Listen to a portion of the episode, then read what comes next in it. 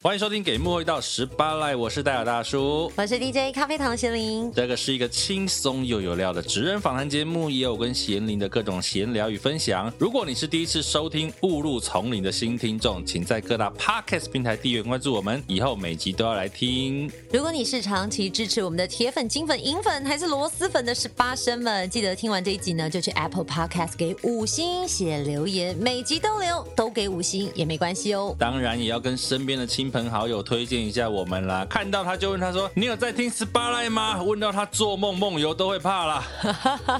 你们每个小动作都是让十八赖继续走下去的强大动力哦。拜托拜托，爱你哦！ Love you。十八来抱抱。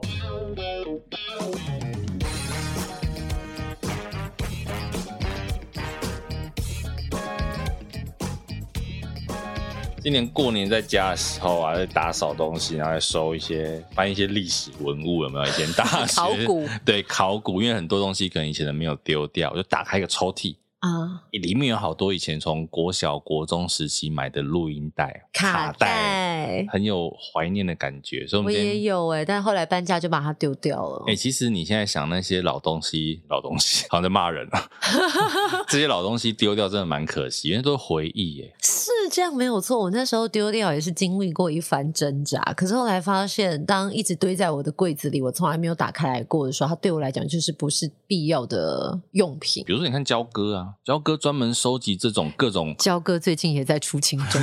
因为他要把房间空出来给小孩 给用，小孩。是不可是？是你看，他很多这种卡带，甚至焦哥还收集黑胶、夹式录音带，那个都是超老的东西耶。如果我也能够成为焦哥，有一个大大的房子，我也会把它留下哎、来。也未必哦。你看，像那个 Dennis，他的工作室不大，可是他整面墙也都是他收集的 CD。 Dennis 的工作室，他还有另外住的地方啊。哦，是啊，是啊，是 啊。那你以前有谁的卡带？哦，以前很多哎、有黎明，有张学友，有四孙大耀天王威哦，是还孙耀威以前有就是给你们这些钟汉迷妹良、小周太慧阳。敏哎、你喜欢好多人哦。我小时候很喜欢听音乐，而且我跟你讲，你以前有遇过统一面包这个便利商店吗？有，就是以前都搞不清楚统一面包跟 Seven Eleven 有什么不一样。统一面包真的是非常早期的便利商店，对，大概是民国初年。然后便利商店里面 出你个头，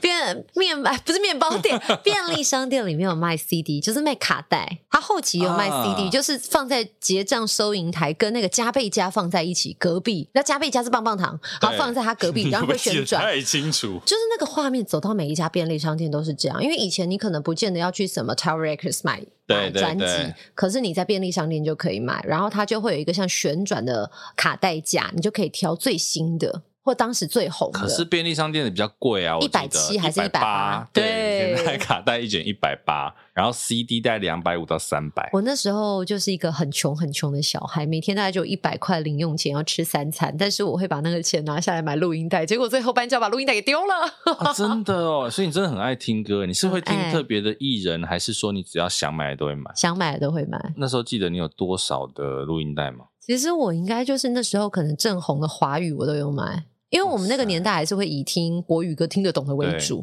我不像有些人会说啊，他听西洋音乐，我没有听国语。哦，我听蛮多广东歌的，小时候国香中的港哦的时朋候，友国中的时候超爱听粤语歌，谁的？张学友、张国荣，我跟你讲，哦像是那个张国荣一首《追》，有没有？嗯那一首就是，追追对对追！对，不会唱那么难听 啦。我在搞笑什好啦，么？以前我们去 KTV 都会唱这一首，真的然后假像的？对张学友很多粤语歌，以前小时候都会学，或刘德华。哦，有对，所以那时候我大学有这个香港的同学，他都会想说，诶，怎么有些粤语感觉我们会讲，其实都是从歌里面学来的。对对哦，日文我也会买，包括安室奈美安室奈惠、美惠小室哲哦哉那个，年代还有地球。 Global 为什么听到那 Globe 啊个年代，我就是会 我白眼又翻上去了？的确是那个年代，安室奈美惠都退休了。哎、那那时候我真的就是很愿意把钱花在上头。可是现在呢，你连去找到一个可以听 CD 的录音机都很难了。应该有啦，啊，是听你没有录音找带啦，我讲错了。像我回家之后，我看到那些卡带啊，我没有东西可以播，嗯，对我都好奇他们还能不能播，因为有些 maybe 说不定发霉受受潮潮，对，可是也不知道能不能播，可是看到就会觉得诶蛮有回忆的。而且我跟你讲哦，听录音带最怕录音带被咬住，你拿出来整个哦 袋子还被抽出来，真的你还要拿两支铅笔这边对在那边 转。转，好有年代的画 面，其实蛮疗愈的啊。嗯，很疗愈。我以前最早啦，其实我小时候最早听的，可能开始听歌是听小虎队，国小的时候，我好像有买对，而且《青苹果乐园青》，苹果乐园啊什么。游环派对，对新对对年快对乐，对，过年的时候还会跟那个表哥表姐他们一起跳游欢游欢派 对跟游翻欢派对，嗯游欢派对跟小虎队的歌，很可爱。多喜欢看你。哒哒哒哒从古代你哒，看 可恶，对被啊你调出来了。而且小虎队，我记得那时候他们刚出来的时候，我不知道大家听有没有共鸣哦。他们有一个货柜巡回演唱会，有，对不对？那时候我小时有候住宜兰的时候，特别去看。我问你，是不是他们曾经好像跟不知道是统一布丁还是什么，然后会有贴纸，或者是跟什么饮料之类。我记得我家以前旧家的客厅桌子上被我贴了很很多多他是小虎队的照片，做成贴纸。嗯嗯我是没有印象这个，这个可能有点太 detail，、但是我记得我有去看货柜巡回演唱会，那个时候已经是快正红，但是好像那个谁要去当兵苏有朋先去当兵。 ，OK，对，然后后来他们单飞啊。那哦嗯本来这三个里面，那时候三个里面，我应该最喜欢的本来就是吴奇隆。因为他很帅，霹雳虎会翻，对对，又会跳舞。嗯，，对，然后所以后来其实他单飞了之后，几张专辑我也有买，真的假的？真的啊，他好像有唱一首《放心去飞》，是不是？那是他自己单飞还是小虎队唱的？这个我记忆有点模糊，但我记得这首歌。对，其实那个就是很多我们那个时候，比如说你国小毕业典礼都会放的歌，那时候我我跟你还是有点没有差很多，你少来。 我我记得我小时候毕业典礼是张学友的祝福，是祝福吧？祝福对啊，还有祝福伍思凯的，朋友对，哎朋，友还是周华健啊？啊，周华健啦，对，伍伍思凯的也有。是爱到最高点嘛？那时不候是最夯的什么朋友如同一等等等那等，个是周华健啊，视野不啊同、啊分享啦，分享啦。真的很 讨厌是分享，对对对对对对对，哎呀，你看 DJ 也会有不记得歌的时候。不是，我想 DJ 最怕人家把我们牵着走，就是呢，你一讲一个朋友，我脑中出现的是朋友，可是我想唱别的，但你一直唱，我就跟着一直 走。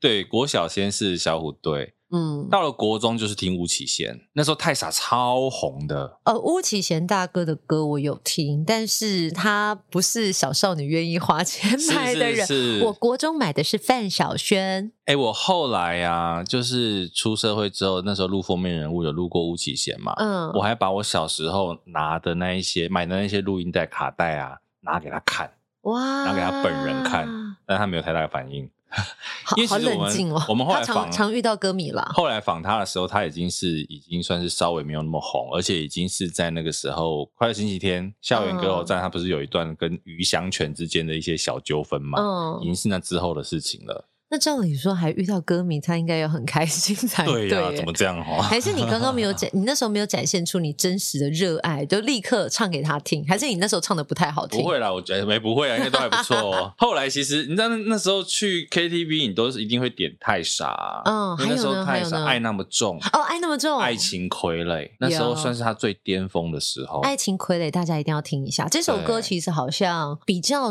少机会在电台被播出，就是为什么近啊几年啊，哦，大家现在都可能太比较多傻年啊对啊，的确是。或者是你最后可能有 Q 温的名啊，就是他的那哦、个跟妈妈的歌，跟妈妈歌，嗯就是会很牵动的，比较对常出现应该是这两首。对但对爱情傀对儡真的很好听大家可以去听一下，好不好？现在其实上这个 YouTube 应该都还找得到。哇！哎，往事历历在目哎，但是我刚刚就是要回到国中，我听的是范晓萱那自时言候自语，是范晓萱唱《氧气》的那时候嘛，氧气是后面二零一五年所的以样在子。在前面在之前是他第一张专辑，就短头发唱 Rain 的 Rain 的时候啊那时候他还是学生， ，Rain，然后雪人，雪人又是后面一点点，差哎，不多雪人又是我后记面得一点雪人点跟吧 Rain 差，不你的多甜时蜜间。吧，哦，你的甜蜜，对啊后来就开始唱卡通歌，那是因为好像他这一这几张专辑很成功，后来有点要就不知道为什么，可能就刚好有这个计划。嗯，氧气好像才开始是在转型，因为氧气它是平头，我记得哦，对对对，那时候已经算是走比较成熟的，嗯比较不是小魔女的那个时候了对，，它在对对转对对型。对对对对对，那更后对期不用说，他跟那个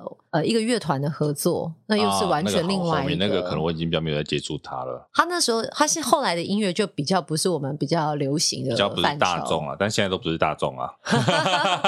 现在小众当 道。对啊，以前国中还有四大天王的时代啊，你四大天王是哪个四大天王？是真正的香港四大天是说王，欧汉生还是欧汉生他们那个四大 天是王？张学友、刘德华、黎明跟郭富城那个年代。因为你我刚刚想到是怎么那个什么恰恰，那什个么恰恰就是罗志祥跟欧汉对啊对生啊他们对啊仿、大他们仿仿不是仿冒模仿，他们就是致敬。他们就是有一个团体叫四大天王啦，对然后罗志祥、欧阳另森外跟有两个对，后来陈显正，啊，你竟然记得名字好像厉害是，吧对，陈显真名字是对的，那另外一个模仿黎明那个我记不得，因为他差的比较， 他距离我我的偶像黎明一样是斯文，但是长相真的不太一样哎、。所以你的偶像是黎明哦，我的偶像是黎明，深秋的这样一个黎明，你为什么要把它破坏你的生活 为什么要把它唱成 陈雷？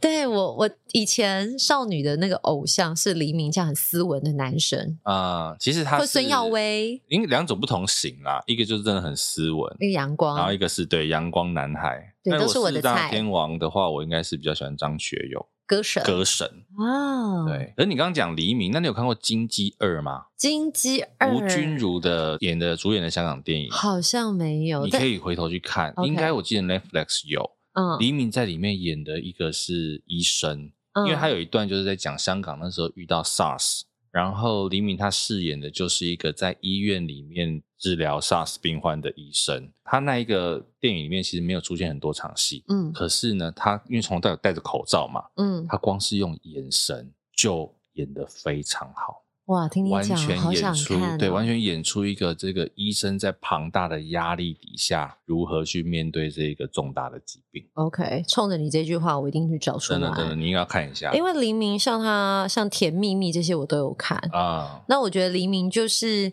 他在四大天王里面，我记得啦，现在还会有人这样说，就是说他也不是传统帅哥的路线，他就是相斯对没有存文、在感。白净，对然后歌曲也是比较抒情，就是比较简单的小品。因为这样讲啊，张学友就是歌，大家就很认同，能唱然后对，郭富城就是舞，他以舞著名。嗯然后刘德华就是帅，真的是帅。对那黎明相对起来，这三位好像就没有一个很突出的点。对，对，所以他就相对起来好像是四大天王里面稍微弱一点的感觉。所以你看，但是即我便是是罗志从祥他们的翻版，黎明也是最弱的那一不个。要这样，我也是从那时候好像从那个吧，就是袁振霞哇塞有一个港剧有港剧开始认识他，然。后觉得说哇，这个男生眼睛现在单单的，但好有魅力我哦。没有看对我们也所以是单单他那时候 的啊、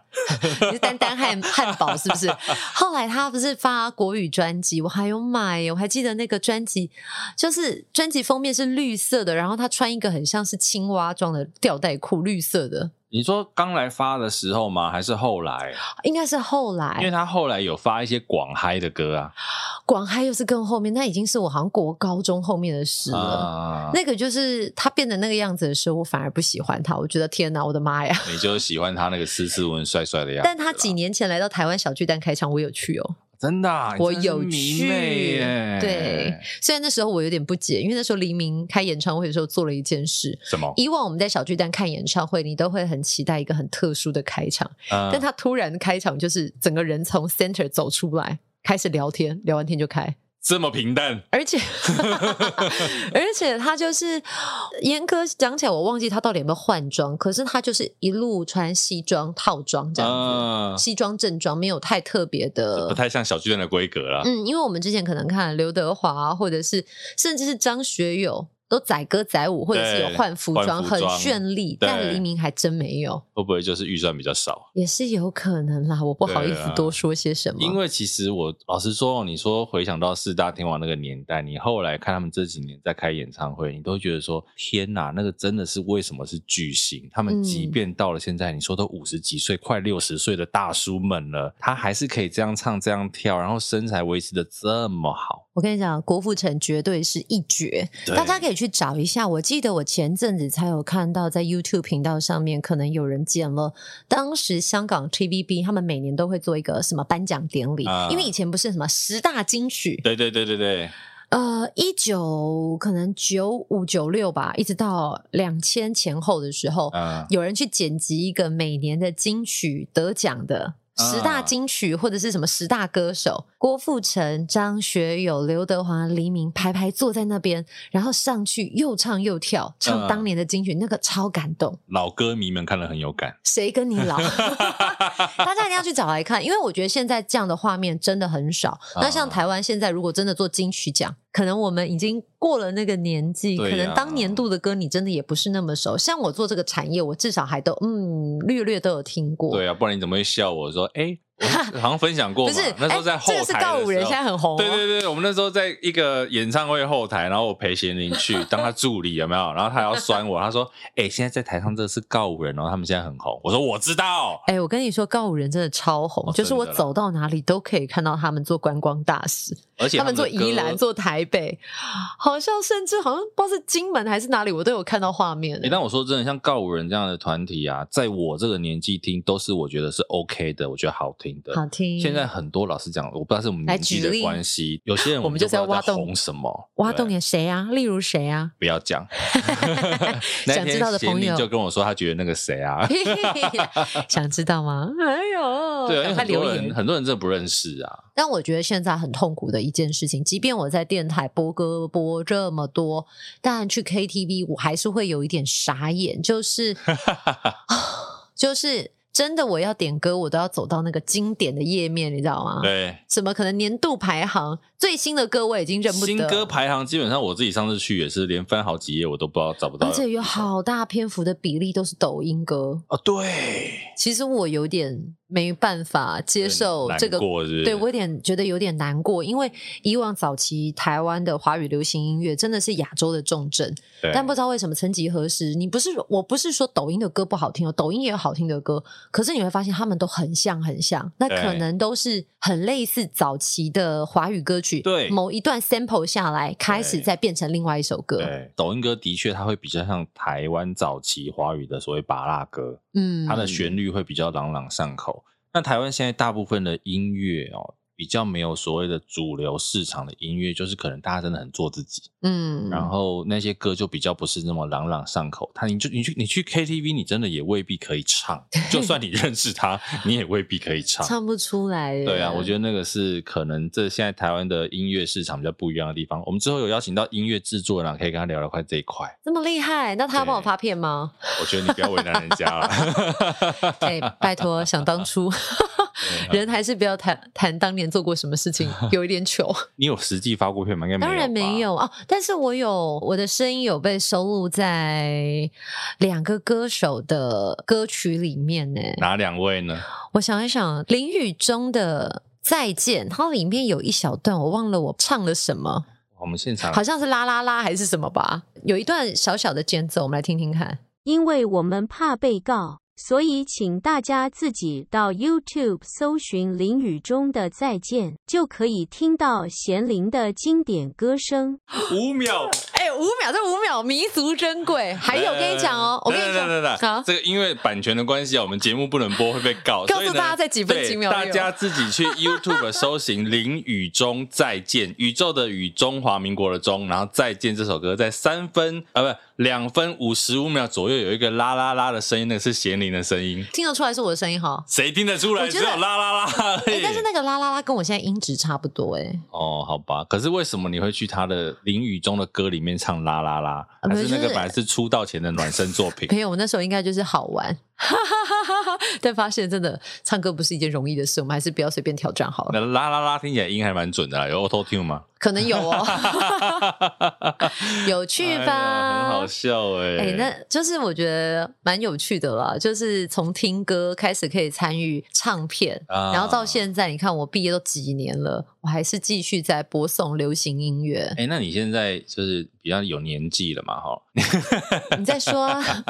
你认真说，好好说。现在比较是属于轻熟女的状态。 OK，你有真的是自己很喜欢听的音乐吗？啊欸我觉得你这题很深诶、就是说你现在都是听过，但是啊很少再有这样的歌曲可以在你身上、心上留下些什么。那有没有说谁的歌你会说，嗯，夜深人静你会拿想拿出来复习听一听的？我觉得，呃，在我低潮的时候，有两首歌，我觉得听了很鼓舞，也可以跟大家分享，啊就是陈奕迅的《葡萄成熟时》，我很推荐大叔可以听、这首歌，真的很好哦我知。听道，我知道。词是林夕所写，然后他我记得他有广东版跟国语版，但是广东版我真的很推荐给大家，那个歌词意境你听了会很 touch。那再来是林俊杰的《生生》，生生不息的生生。嗯，再来还有一位歌手叫做谢安琪，也是香港的歌手。是谢安琪有一首歌叫做《独家村》，那时候我会听到这首歌，是因为呃那时候香港正在进行雨伞革命，啊，那他有一些歌曲，其实都有被大家拿出来，可能做一些引述。嗯，那后来《独家村》这首歌很 touch 我，是因为它里面的歌词就是有点写着说：“我相信自求多福，只想贩卖与众不同。若你为风光去鞠躬，祝福你成功。但是呢，这小店就如同美梦，不想因为恩客而易容。啊，就是我觉得它很像我这个人的个性。对，也很像《Spy》这个节目。对，所以这首歌我真的推荐给大叔，《独家村》。谢安琪、谢安杜家琪村、独家村，嗯再来是陈奕迅的《葡萄成熟葡时》。萄成熟时这首歌，我记得我那时候听完哦陈黄伟奕文迅的演唱会，我有特别去学起来。真的，真的，真的，真的，我们下次约 KTV 的时候可以唱一下。这首歌我在电台也超爱嗯播，，这首歌真的很好听。其实陈奕迅有几首广东歌，我觉得都很不错，嗯像是《陀飞轮》呐。因为哦，我觉得这些歌为什么可以打中我们这个年纪，就是他他真的讲到很多我们到了这个年纪之后会有的体认。对人生的体悟。对，因为为《陀飞轮》其实就在讲的是时间的流逝。嗯对，像这些歌我觉得都很棒。那像比如说我自己长大之后，出社会之后，这几年来我一直都很喜欢听生歌的歌，陈升，陈升的歌，尤其有两首也是我去 KTV 嗯哪一定会点两首的，有一首叫做《二十岁的眼泪》。二十岁的眼泪。这一首歌真的是从二十岁听到四十岁，哇，这首升哥啊对，好样的脸哦！他其实有点是说，从二十岁他们相约之后，不管到三十岁、四十岁，他们要再再相逢。他其实很很男人的一首歌，嗯对，其实这首歌我觉得很棒。 OK，就是你可能到了二四十岁之后，你我们希望我们再相逢。它里面写说，我们可以笑说风花雪月算什么？没有哭，只有笑，笑你一个人走出风中。所以其这实很有首一种歌是自己跟自己的对话吗？还我觉是得对未来他的期是许？跟兄弟们、跟自己都是、哦对自己。你看他头两句就讲，他说二十岁的烛光映在你柔美的脸上。嗯骄傲的男人啊，开始了流浪的旅程。啊对，然后路上哦偶尔会有风，风里依然有我们的歌。哇，其实很男人的一首歌啦。然后另外一首歌叫做《镜子》，镜子对，哎、我觉得像陈升大哥的歌曲跟李宗盛的歌曲，啊，都是在老男人听的，在以 前其实听不懂，对，可是你现在有一点年岁跟阅历之后。你会发现，为什么他们歌曲到现在还可以被播送，啊甚至是你现在听，有人说会听到哭。对以前我觉得听到哭可能都是一种你知道小情小爱，啊，但是我发现李宗盛跟陈升的歌曲，它都是比较属于人生的际遇。走过时间岁月的淬炼啦，我觉得嗯那个是很不容易的，就是留下了这一些。真的，我觉得有些歌曲到现在它会是经典，嗯，对，比如说像我们说《镜子》这首歌，它可能就是在镜花水月当中回首了过去，然后可能留下很多你对人生的反思，或者是爱情的反思。嗯，我觉得它里面有一句话它的副歌就是“我都已经不再爱我自己，就不会在乎爱了你”，是不是有一种酸酸的感觉在里面？我都不在乎我自己了啊，又何必在乎爱了谁呢？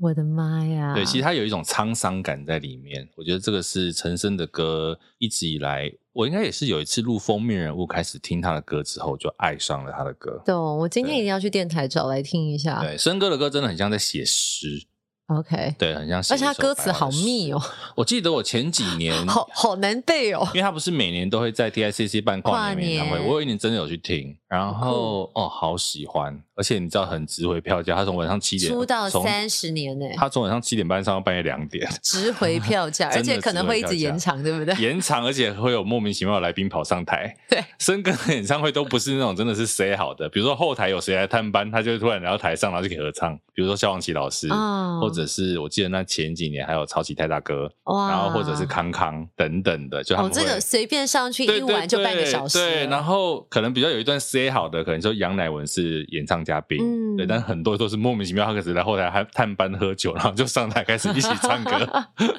很好随开性。心，对有参与过，我觉得那是一个很美好的回忆。好啦，所以呢，今天也跟大家分享，既然分享那么多歌嘛，嗯那我们有 KKBOX 这个平台，如果你用 KKBOX 收听的话呢，我们今天就放一下《二十岁的眼泪》这一首歌给你听。好哦，好不然你也可以一边听 Apple Podcast，然后手机拿出对来，对对，再开启另外一个 YouTube 来找。哎，这样可以同步进行吗？应该是可以哦，声音会打在一起吗？是不行啦，还是用电脑？也可以你，用电脑播对也都可以或。者是你听到这边你就先跳出去，听完人生有这首多歌累然后再跳回 来，好不好？后面的来宾没有听，他会生气哦。好了，接下来就进行到我们这一集的大来宾。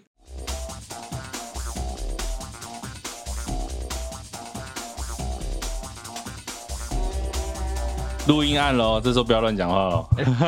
我们就期待他们乱讲 话。真的真的，我们今天要来摧毁两位讲师的这个很厉害的人格。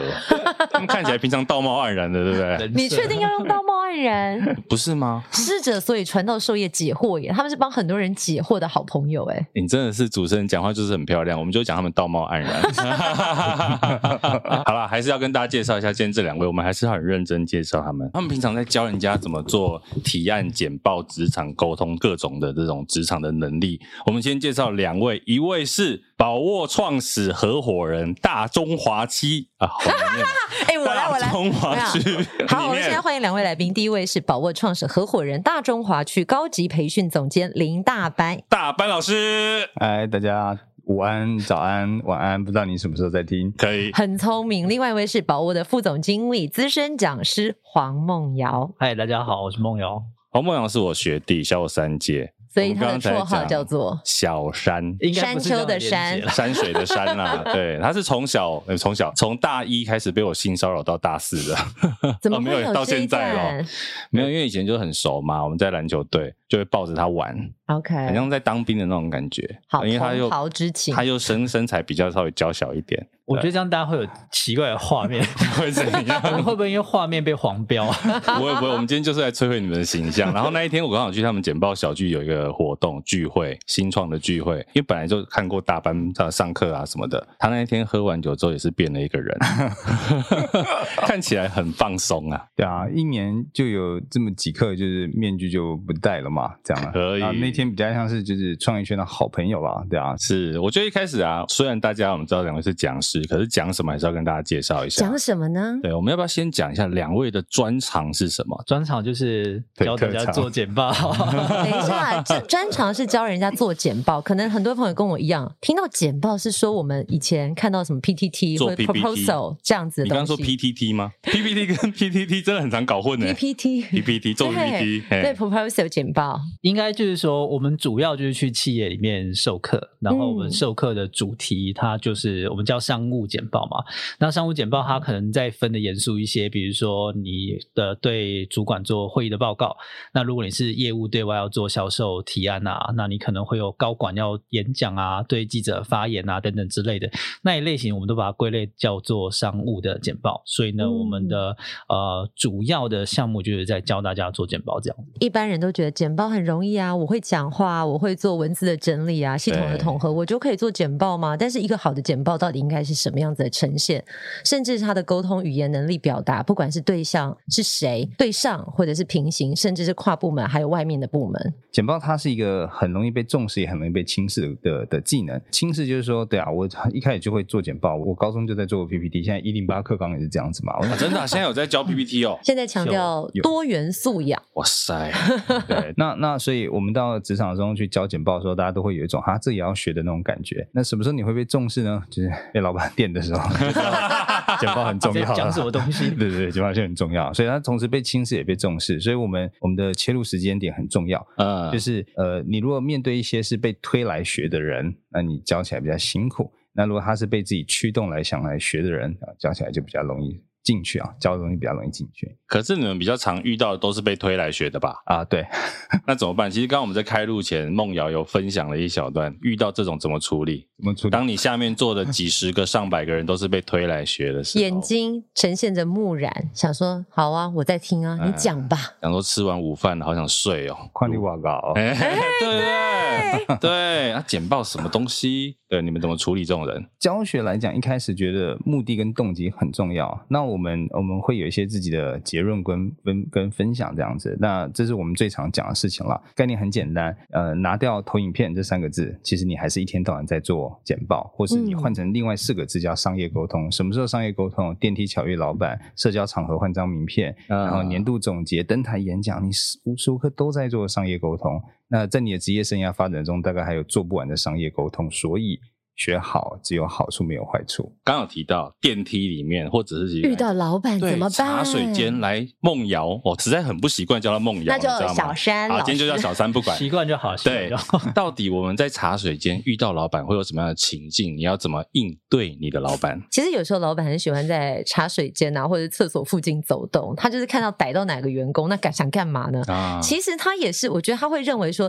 积极的员工他会把握那个可以跟他短暂交汇的那对一分钟或三十秒，你有没有掌握住那个机会？对，当然，有时候也可能只是你想太多，老板只是刚好 出现在那里。老板只是刚好遇到你，不知道该跟你讲什么，顺口问了一句而已啦。嗯对，就是要把握有效的时间，展现自己的长才。可是有没有比较实际的例子？就是说，你真的在茶水间遇到老板，老板问你最近怎么样的时候，可以怎么回答？我们习惯就是用规则去回答啦。先讲一下为什么要有固定的回话规则哈，理由大概就是因为我们都不是说话高手，然后嗯面对主管威压的时候，很容易脑袋就一片空白嘛，嗯所以有的规则比较好应对进退。那像这种突然的一句“最近怎么样”，我们的规则是呃，先说一件。之后有求于他的事情，就随便一件你正在忙的事情，但一定是有求于他的事情。然后第二段就是提供一些数字给他，第三段就是开口跟他要资源跟协助。嗯，那我们随便试一个场景哈，我之前自己做的招募，然后招募工作呢，因为我在零售产业，它很大的一个 KPI 其实是你的收履历的数，因为海选的话，一千选十跟二十选十，它最后的值是不一样的。嗯那履历数就是我的 KPI 嘛。好，电梯来了，叮，然后主管进来， 哎，最近怎么样啊？我可能说。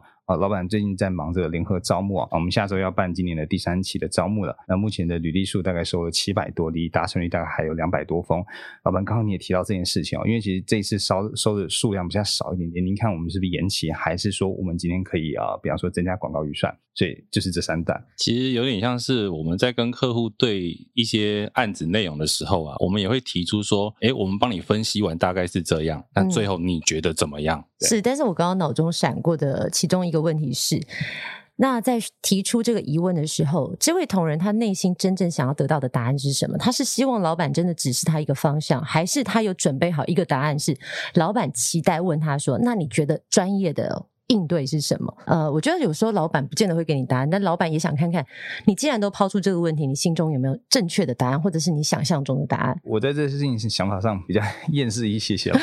对，就你是说竟，然用夜市，对，我觉得这件我好想听，讲我是觉得好像会跟我一样、欸诶。讲是也会厌世，我来听听。就是我们当然呃听过一些很美好的故事嘛，在一些很棒的呃商业杂志里面听到说，啊、主管其实问这个问题是在试探你跟考验你，主管心里有个答案，他在试探你的能力跟功力。我觉得大家想太多了，主管就是不知道，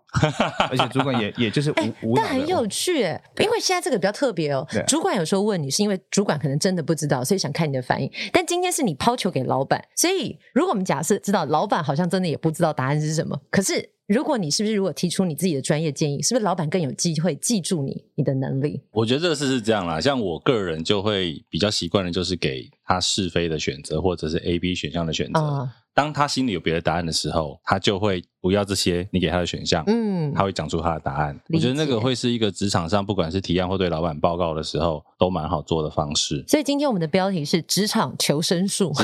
求生还不因为错啊他，刚刚都厌世了，所以我们职场求生术啊，职场中太多鬼故事，你看过你就知道说，我我们有时候在一些商业周刊你会看到他们写说什么，呃，好主管会出现七个特征，坏主管不会做十件事情。那实际上是什么？好主管从来没见过，坏主管十个里面九点九个都是这样子。对对啊，，这才是真实的世界是哎，这个怎么一好回事真实哦。对，我觉得有时候大家看这些文章的时候要要小心了，因为看久了你你就会觉得说自己总总是怀才不遇，自己为什么遇不到好环境、好公司、好主管？啊但事实上是因为那东西不存在，嗯，就是跟鬼一样嘛，对不 对？相信人很多，对没人真的见过。哎、真的哎、对啊我觉得这件事情倒是因为很多很多文章网络上都喜欢帮你整理几个特点，几个特点。其实老实讲，我也不爱看这种文章。但是我怎么默默看到我们的脚本上有人整理了几个特点，告诉我们说做简报要可注是意哪三没有没大有没有，事，所以你可是现在也要骗我们？不是不不是不是，我要这样讲， 你可以讲三不，你不要做哪些事情啊？为什么我会这样列？就是因为不要碰触碰哪些禁忌，其实是相对简单的事情。哦，大范围来对啊讲，，比如说以比如说你刚刚讲这个小山，他很会做这个简报。我们在做简报的时候，有没有三个你绝对不要犯的错误？其实有啦，不要犯的错应该还是蛮多的。 所以不止三个。应该如果你要列的话，应该是可以列300个列或者是非常这非常三个是致死率最高，一看到你就说啊，这可以丢出垃去圾桶了，出所去以出去这样对啊 out。我我觉得其实如果以我个人来讲的话，第一个大概就是你不要文不对题。啊对， OK，所谓的文不对题，就是你的目标搞错嘛。那你好不容易逮到一个机会跟他在做报告的时候，就是你通篇可能都在抱怨你的部门、抱怨你的主管，说工作分配不均等 等之类的。啊嗯那那这个东西呃其实就会非常危险嘛，因为第一个它背离你的一个目的，嗯第二个就是呃，我们可能要考量一件事情啊，就是老板们大概是一个通常相对时间或是耐性没有那有么足限够的的人人的话，对那你可能觉得你在铺陈，可是他就花了十秒钟，觉得我根本就不知道你要讲什么的话，你这个对话自然就也不会进行下去了。所以我觉得有没有很清楚自己。知道说，我这份呃，我们不要说简报了，我这份报告，或是我这份这这一场沟通，我想要达到什么目的，我一定要先弄清楚，不然的话我就会失焦。我觉得这是第一个地雷啦。然后呃，第二个的话呢，我个人会觉得是呃没有礼 貌这件事情。 没有礼貌嗯哦，OK，对，没有礼貌这件事情，因为当当然呃不是说一定就是好像要把大家在工作里面讲的就很奴性啊，或或嗯或很卑微这样子，但是狗我觉得腿我我个人是相信还是要有职场伦理这种东西啦，就是的嗯确你你无论就是说你对同事也好，主管甚至在更高阶的长官，就是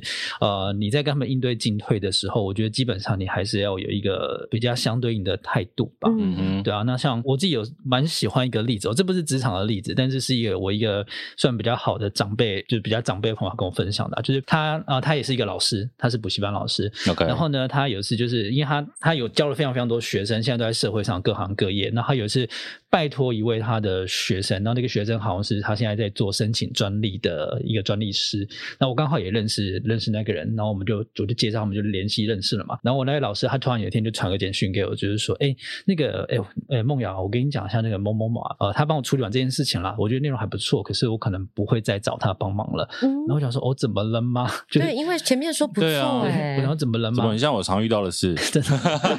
对，然后然后他就说哦，没有，其实他他做事没有什么问题，东西也出来的很好，但是他就说，因为他就会觉得说，呃，那个人跟老师回话的时候，因为他很传传讯息嘛，嗯他可能就是说，老师你的东西好了，明天中午十二点的时候你可以过来拿，就类似于这种，他们懂可能会在讯息上面他写的非常的呃精简明了直白，尤其讯息这种东西没有语气，对，对看起来真的很冷淡。很容易误判，对，但是我我我觉得这个可能就是说，大家会觉得，哎、好像也没什么啊，但是也有必要那么在意吗？但真的就是会有人会在意，因为我刚刚有讲到一个前提是，那个比较像是前辈嘛，嗯嗯嗯，不管是呃专业上面的前辈，或者人生上面的前辈，我觉得这个就是有一些细节人会。在意的，所以呢，嗯我觉得没有礼貌，它杀伤力挺强的，而且它通常都会让你死在跟内容无关的地方。死的不明不对白，对，死的不明不白吧，所以这是第二个吧。那第三个呢，可能也也跟内容，我个人觉得也没什么关系。但是诶假设说呢，假设说就是真的有机会，你是用把投影片做出来做简报的话呢，是我觉得那个地雷大概就是党名吧，党哎名呦，党这个我也会名称 care 吧哦，党名怎么样？对，因为因为很多人在做，我们刚刚前面有有一个前提嘛，就是对，就其实大部分的上班族就是厌世嘛， 厌世被迫做这件事情，所以你久了之后呢，你可能就会，我们台语讲说麻麻。你对于你在做这份报告的时候，你就会觉得哦，这个呃周报每天都在做啊，月报每个月都在做啊，就麻痹了。嗯有一结点果呢轻视啦。对你轻视他、忽轻略视了他，所以你可能下次呢，诶，你平常呢都是跟直属主管报告，然后下一次会议的时候，董事长来听的。可是呢，你就是便宜行事嘛，你的那个简报你也没有检查，就你的党名可能是呃、嗯错误的，日期是错误的，啊呃主管的名称是写错的。那这个延伸一点的话，比如说有时候对外跟客户提案，我觉得那也是非常非常危险了。是因为对对客户提案的话，通常呃，我们说我们对甲方哈，对、嗯甲甲方方提案的话，其实甲方的概念是什么呢？甲方的概念就是他不一定要选择你，因为有千千万个万万个可以取代你服务的对一个一个对象。于是你看你的在。做简报这件事情，哦，你的党名错、日期错，他马上可以判断出来，就是说你根本没有认真嘛，对，对啊，那他会把它放大到说，我未来找你做，你会不会也犯对类似的错误？对啊，那所以你看，像这几个东西，其实不管是我们讲目标也好，礼貌也好，或是这种就是小细节也好，它搞不好都跟你的内容八九成没有太大的关联。是。就对，可是踩到这个地雷的话，就真的会蛮冤枉的。对，其实他讲这个党名，这个我蛮有共鸣的。就是我对于所有，比如说教一些小朋友啊、新的来讲，我会跟他们讲说，即便你是拿旧的简报来改，你都确定你每一页，甚至你的党名，你都一定要重新改过。像老实讲，我们自己的简报常常会把类似的内容，比如说 A 公司换到 B 公司用，嗯，我一定会做一个动作，就是我一定会做一个取代，我 OK 至少不能在 A 公司的简报里面看到 B 公司的名字吧。大忌，超级大忌啊！因为像我们自己简报，老实讲，我们也有曾经在简报上面叫错公司名字过，哇啊对，，超尴尬。然后你就要，因为它刚好都是一样的，就是 N 开头的字，然后三个音节的品牌， OK，所以你就很自然的就念错了，你知道吗 你？要看起来都一样，对对对，然后瞬间你就背都凉了。 好可对，怕哦。所以你只好补一句说：“那我们就把它买下来吧。那大班在这边有没有那种小分享？比如说像是哪三件事不要做，或者是你觉得一定要做的事”我以为情？你要叫他分享他有没有讲错客户名字。应该是不会吧，老板？高尔大叔这么有名，怎么 会讲错？啊 哎，变高人大对啊声，怎么会讲高尔错？对不对？我我我我觉得我就分享一个就好，就一个我觉得不要做的事情，那也也比较容易被忽略。因为好，我我我跟孟阳是这样，就是说我们为什么很在意内容之外的细节？其实有一个蛮蛮严格的标准，就是我们觉得顾好内容是基本不过的条件了。是对不对。那站上台讲话的人呢，我们推荐不要自我介绍。为什么？呃，你是谁？你去哪里？你要你从哪里来？这种海关在意而已嘛。现场来听你分享的人，他根本不在意这件事情，他更在意的是你的分享对我人生有什么帮助。嗯所以不要做自我介绍对啊。所以我们见过很多这种一个小时的分享，然后 讲者自我介绍四十五分钟，对哇吧？塞那不要跟 你说他上这个过东些西就是杂志比。例失衡吧？对我蛮好奇的，你们因为一开始，我们再回到你们一开始自己在做提案简报的时候啊，你们自己有没有犯过什么样的错？提案的话，梦瑶会更擅长一些。我会出更多错，是不是？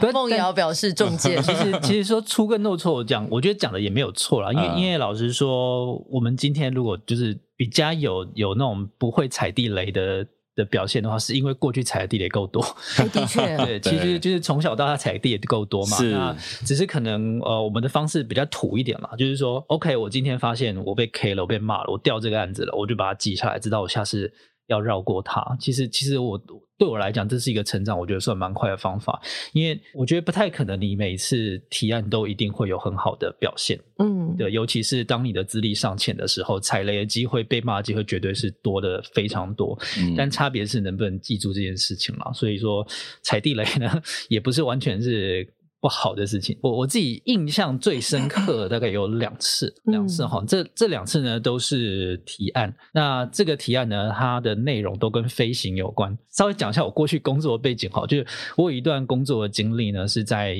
机场，就是免税店啊嗯对工作，但是我是做所谓的企划哈。 ，OK，那在企划的时候，我们要办一些活动，你得跟机场，就是跟机场这个单位的呃去做一些提案，有些管控的问题啊，干嘛什么的哈，你要你要去讲。有一次呢，呃，我们要做一个提案，就是我们把呃某个应该是可以讲，就是迪士尼啦，迪士尼的 OK，这应该是 fine OK，应该是公开的。就我们就是要把一个迪士尼的 IP 就拉到机场的免呃的那个航厦里面，是嗯对他做一些嗯布陈置列嘛，deco 对，就是觉得有呃那时候是刚好暑假，所以会有很多小朋友出国，嗯他们觉得这样很棒。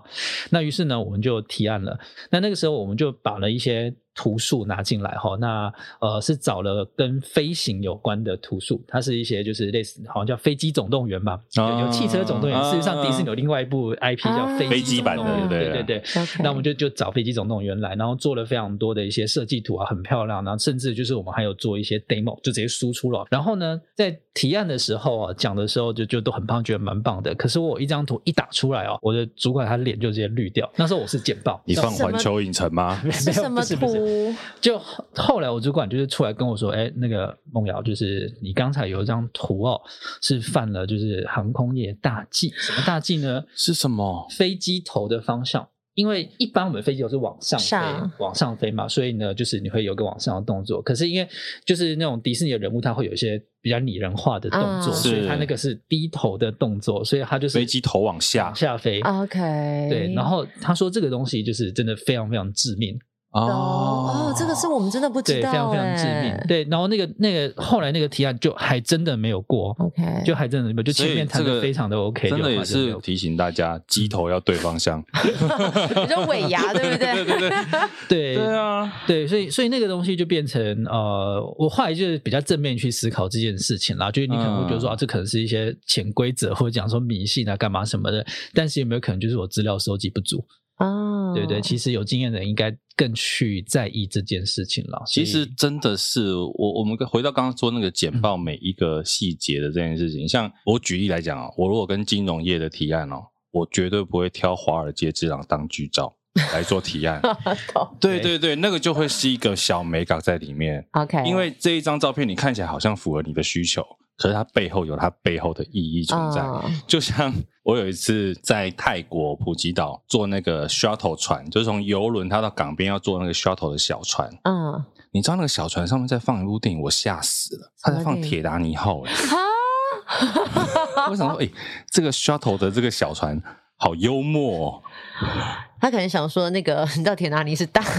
的， 我这个是小的，没有差。对啊，我真的觉得很酷啊。我后来后来搭飞机发现，飞机上有些影片啊，飞机上电影院嘛，它其实会有说，比方说呃，本部电影中含有空难画面，请斟酌观看。对是啊，对，其实后来会多这种，哦就它会放，但是还是不要造成这他个他会乘提客示的恐对，惧。看看你要不要看。他说这有空难画面，那你不看就你可以就不要看这部片。哦，嗯那我可能当初搭那个 shuttle 小船的时候，我没有看到片头啦。没有，人家可能有用泰文写注警语，你只没有是你没听到发现而已。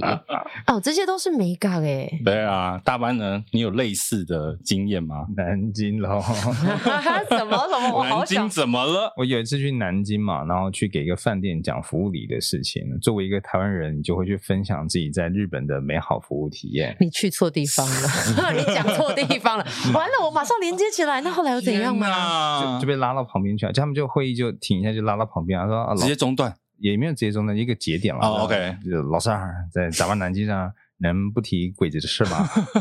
对啊，好尴尬，对啊，哇，这真的是对啊我还有在微软讲过贾博士的例子，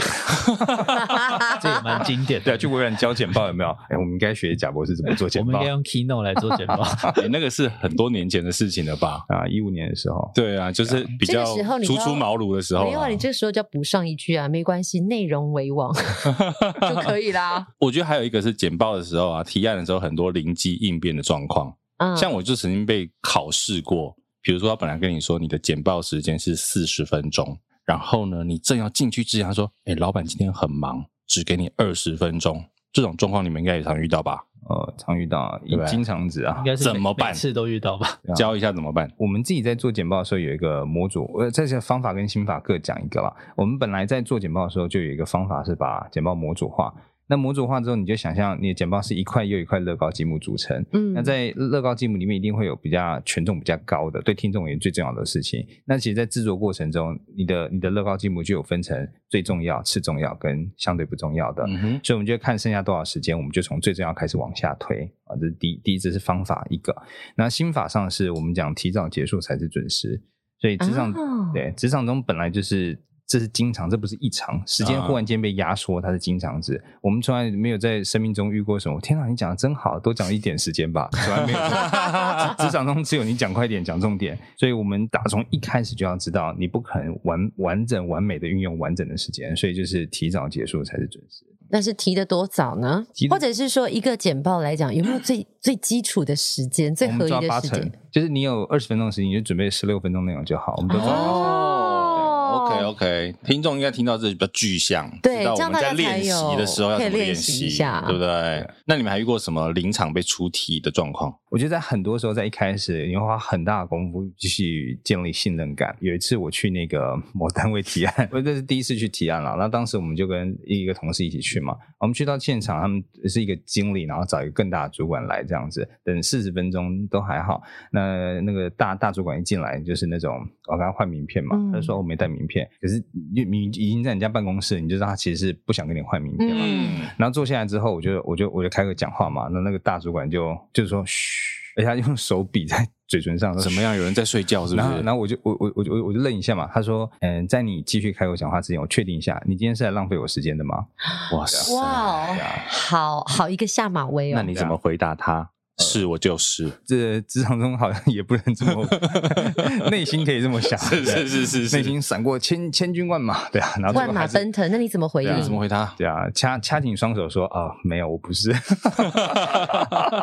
怎么有点软掉的感觉？等一下，等一下，我我真的好奇，因为其实，在职场上这样子的情况其实蛮常见的，对就是对方不知道你的来历，也不知道你的程度之前，有时候难免会给你不一样的脸孔。这个情境它其实比较像是有一点微谈判的感觉了。嗯，那谈判中其实最重要的一项资源永远无法被取代，就是时间。谁时间越少，谁就越难谈赢。举个例子来讲，你上班出车祸了，然后你很急很急，而且你有个超级重要的会议，可你撞到的是一个退休的阿伯。年轻人啊没事，嗯坐杯喝 杯茶，我们叫警察来聊聊。没办法，你先赔给他吧，因为你你的时间成本是最你你嗯的时间最不够嘛，对啊。那我当时的判断就是说，这间公司他们其实他们要用到这个简报的场景，其实就在不久的将来，所以它的时间非常压缩，因为大公司要跑流程、跑全程一定非常非常久，嗯对啊。而且说真的，你会启用到一个从来没听过的创业公司，就表示你大概选择也没有太多了。啊，对，那这啊这两个条件确定之后，我大概就有底气吧。我因为他没得选嘛，所以哎我就说，呃，我不会来浪费你时间，但我可以，呃，我就预告说我要用到多少时间。我说我大概用五分钟时间给你讲一下我们做哪些案子，那您可以自己评估。但是我们有这个自信，不会浪费你的时间。嗯然后他听完之后，他大概觉得我有种吧，弹弹手指，哎，那个谁去帮我拿名片来，他才叫他同学去拿名片来哼，给我们。啊，所以可能前面那一段也是一种测试啊。就。讲白话应该是下马威 嗯我其实觉得有时候为什么工作久会这样子啊？我讲一个自己很厌世的一句话，你好就听听看就好了。这我们个最喜欢了纯属个人偏见，不代表幕后一道 spotlight 的立场 不会，我们其实也常常蛮多偏见的。这是我个人的偏见，啊是一句玩笑话。我说上辈子杀人放火，这辈子进外商公司。然后如果你杀的人太多的话，你会很年轻就进外商公司，而且对。 我跟你讲，不是只有外商公司会这样，我也遇过，就是从头到尾发名片都发给其他人，就只有我没有。可是我是那天要访问他的人，然后在访问完结束之后，他才。转过头说：“哇，你真的访问的好好！哎，我是不是刚刚忘了跟你换名片？方便给我一张你的名片？这是我的名片。”啊，我当下也是觉得就是很尴尬，因为他从头到尾跟我访问那一个小时都没有，呃，在我们在顺稿的那一个小时，他都没有正眼看过我一眼。啊，真的看到我是访问的那三十分钟，我们面对面，最后他离开前五分钟说要跟我换名片，天哪就是跟他刚刚那个情况很像。嗯你是因为这个客户所以开始有这个体验，还是本来就有这种体没有验？很早就有这体验了，而且我是自己体验的啊、嗯我之前有苹果光环嘛，对对对对，然后离对离开，之后，你就会发现，哎，自己人缘其实没这么好。啊哦 其实可以讲一下，因为大班很厉害，的是你帮 Tim Cook 做过简报，不是啊呃帮做亲做嘛？过要对 Tim Cook 的简报。对对对对对，那就是一个光环嘛，对不对？什么说？以以前是在苹果的什么部门吗？我是在经销商，然后我做教育训练啊啊。嗯然后我们我们我们公司因为呃，我们母公司帮苹果做所有的线材连接线材 OK 对，所以我们是有一个有一个路可以去碰到 Tim Cook，也需要跟他做一些呃，比方说季度的汇报，然后半年度的总结这样子，所以有这个契机啦。这些就是就是光环，对不对？嗯那你卸下这些光环之后，你就发现手机不会再响了。以前以前土豪金上市的时候，你就觉得自己人缘很好，你知道吗？嗯所有人都来找你，就跟张惠妹开演的时候，所有人都来找我们了，殊不知我们也买不到 哦。我那一天有看到你老公在抱怨这件 事，对啊，哦哥姐这样子叫的这样子。我还有遇过那种我们人就在现场的哦，然后呢，他就他也不想正眼看你，他嗯他就看着他的同事说：“你跟他们说，他们今天知不知道自己要来干什么的？”哇然后，然塞，后，然后他那个同事就要就要说，转过头来，对，然后他就说，他说的不是中文吗？对是，所以他 以 You 为听 tell 不到 him。对呀然后比方哇比方说戴尔大叔就说：“哦，我我我们今天是来做提案的这样子。是”然后他还会说：“来，他们说什么？”然后他要再跟他讲一次，而且我们人就坐在会议室里面。对可他的职衔 title 有真的很天大，大到这种台湾的代表啊，他是他是一个外商公司在台湾的代表啊，这个真的蛮欺负人的欸。对啊，但是我只只那能我可以说呢就是哦，我听得到他讲什么这样。如果你不打算做这个生意， 哎，但如果说有没有人就是反其道而行，就是你真的也亮出你的底气之后，对方开始正眼看你，可是如果你真的是有是程度的人，他就是会觉得说，嗯，你够那个资格跟我一起在这个桌上，我可好我们来能如果是会谈我，可能会跟他说 “Hello, I'm here”， 你你会 被揍啊，你遇到这样的人该我怎先么问一下应对？梦瑶，你有没有也是类似被欺负的？多多少少都会有嘛，还是都是欺负 大班？对啊，应该都会有啦，两个都出去都会有、啊。对，因为因为基本上我和大班老师，我们就就常出去提案嘛，所以刚刚讲上述状况都遇过。嗯那又或者是说，像我们在上课的时候，就像、就嗯就像我们用讲师的身份进到企业或教室，其实也常会一开始常会比较被看没有这样的嘛。跨博为下面嗯对啊，像像我们我我自己就遇到蛮常见的状况是，呃，去单位上课，因为我们上课之前大概提前这二十分钟会先去备课嘛，就接一些线材干嘛什么的，陆陆续续就会有学生进来了。那有时候我在上课的时候呢，然后他们学生进来之后呢，他们就就在我的正对面的组别呢，就很大声的窃窃私语说啊，那个老师哦，怎么看起来叫笑脸？哦啊刚刚也在嫌你年想轻对，因为你们对看起来真的是蛮年轻的。对对，但这这个是我们在上课我经常会遇到的场合啦，因为去企业里面，你说那些呃管理职，他动辄的话，呃四五十岁以上的都会蛮多的这样子，嗯甚至在更高阶，所以有时候在第一印象看到我们可能就是屁孩嘛，对所以我觉得还呃多多少少会有那一种感觉，我被若轻视对正面点想，我会觉得也是情有可原啦，对啊，但只是反过来说，这倒是也呃造就我们另外一个思考，因为刚有提到嘛，说比如说人家在开场的时候要给你下马威，或是感觉比较轻视的话，那你要怎么回应？嗯我我个人是觉得就是你你有实力就是最好的回应。嗯，嗯对，啊，你如果呃，也许讲话让他觉得快速听到重点，能够帮助他，觉得你言之有物，其实马上那个感觉不一样了，拿名片就会拿过来了。那我现在要问，在一段谈话当中，大概用运用多少时间快速抓住人目光？因为 TED Talk 不是八分钟吗？十八分钟，十八分钟，然后教你要怎么去分段。但是如果像在一段简报，我们刚刚有提到嘛，你怎么样快速，可能在一两分钟，他觉得你的东西是可行可用的。你要让别人对你的东西有所需求或期待的话，你要先创造动机，动机嗯找对了，大概后面就水到渠成。因 OK，为所有的解决方案之所以有分量，都是源自于需求够强烈。没有发烧，发烧药就不重要；没有 COVID-19 口罩，其实一点都不重要。所以有需求，后面就水到渠成。所以如果说前面这一两分钟、两三分钟，我会很专注去找到我现在讲的东西，为什么你们会需要？我会先把这点讲出来。就把对方的痛点先亮出来，对对对我们一起来解决。不过其实认真讲起来，就其实我觉得大班跟梦瑶他们就是还是比较结构性的在处理每一个问题啦，嗯就是有系统的方式在处理。嗯我觉得应该是说，我们讲说专业或不专业，或者是说你的表现好不好。我觉得我个人觉得有个核心差异是在于，你能不能判断你讲出去的东西是好的，你那个嗯判断的基准在哪里？因为很多时候我们说，哦，这个人讲话好好专业，这个人讲话好言之有嗯物，感觉上、哦，感觉好细腻，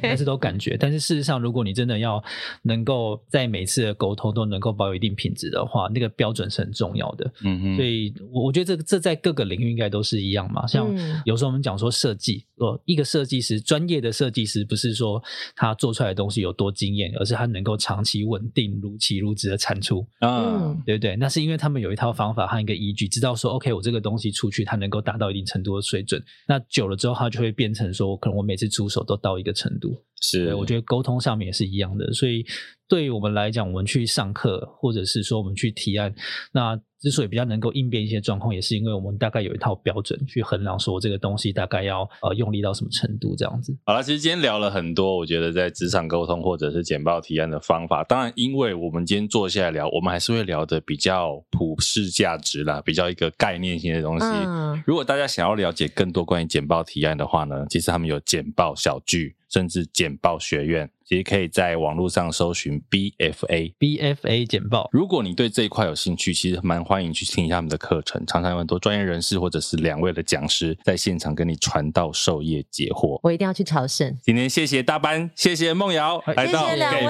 后位 到 s p a 谢谢大家，祝大家加薪顺利。拜拜。